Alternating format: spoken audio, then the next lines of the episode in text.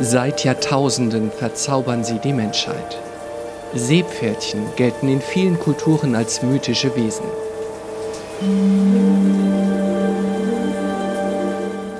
Auch ihn haben sie in ihren Bann gezogen.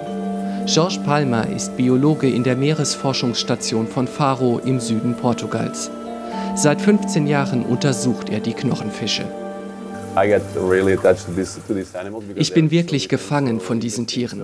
Sie sind so anders, so interessant, so empfindlich. Und sie stehen einfach für ihren Lebensraum. Ich liebe es, sie zu erforschen. Die Station liegt mitten in der Ria Formosa, einer Lagune mit ausgewiesenen Schutzzonen. Ein wahres Paradies für kurz- und langschnäuzige Seepferdchen. Nirgendwo sonst haben Wissenschaftler mehr Exemplare entdeckt. Doch die Tiere sind in großer Gefahr. Die ersten Forscher hier haben den Bestand in der Lagune auf 1,2 Millionen geschätzt. Vor drei, vier Jahren uh, waren es dann nur noch rund 150.000. Das ist ein immenser Einbruch. Ein Problem sind die Fischer. Auch wenn Francisco Molina und seine Kollegen es nicht auf die Seepferdchen abgesehen haben, immer wieder landen sie im Netz. Die leben im Seegras und wenn das Netz nur knapp über dem Grund liegt, bleiben sie hängen. Auch er ist Fischer. Rui Conceição lebt auf einer Insel vor der Lagune. Rui liebt die Seepferdchen. Mit ihnen ist er aufgewachsen. Er kennt die Zonen, in denen die Fischerei verboten ist. Er weiß aber auch, dass es immer wieder Störenfriede gibt. Das geschützte Gebiet beginnt ungefähr hier, wo wir gerade sind, und reicht bis dort hinten. Das Problem sind nicht die professionellen Fischer. Es sind die Illegalen, die hier reinfahren und Schleppnetze einsetzen und so auch die Seepferdchen erwischen. George, der Biologe, sucht nach winzigen Garnelen, Futter für seine Seepferdchenzucht.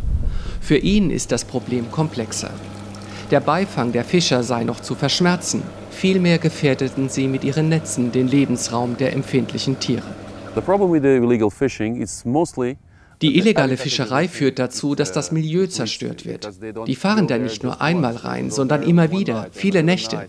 So geht der Lebensraum verloren. Also sucht George nach Alternativen, experimentiert mit künstlichem Seegras. Mit seinen Kollegen hat er in der Lagune schon ganze Felder angelegt. Und es scheint, als würden die Seepferdchen das Material annehmen. Die Seepferdchen lieben das, obwohl es was Künstliches ist. Und mit der Zeit gleicht es sich der Natur an, weil auch andere Tiere sich dort ansiedeln. Aus einem künstlichen Lebensraum wird ein natürlicher. Fischer Rui reicht das nicht. Es müsse mehr gegen die Ursache des Problems getan werden, sagt er, gegen die illegale Fischerei in der Schutzzone. Er glaubt, viele dringen hier ein, ohne es zu wissen, weil sie das Areal gar nicht erkennen. Deviam sinalizar esta área já toda. Uh, man müsste das Gebiet mit Bojen kennzeichnen, damit hier niemand reinfährt. Ich kenne mich aus, weil ich hier lebe.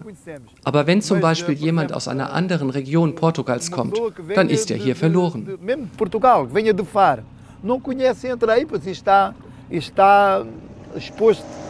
Die Idee mit den Bojen, sie beschäftigt tatsächlich auch Georges und die anderen Wissenschaftler. Sie sind dabei, Gelder aufzutreiben, um ein Signalsystem in der Lagune aufzubauen. Für George jedenfalls ist es ein Versuch wert. Hauptsache, die Seepferdchen werden gerettet.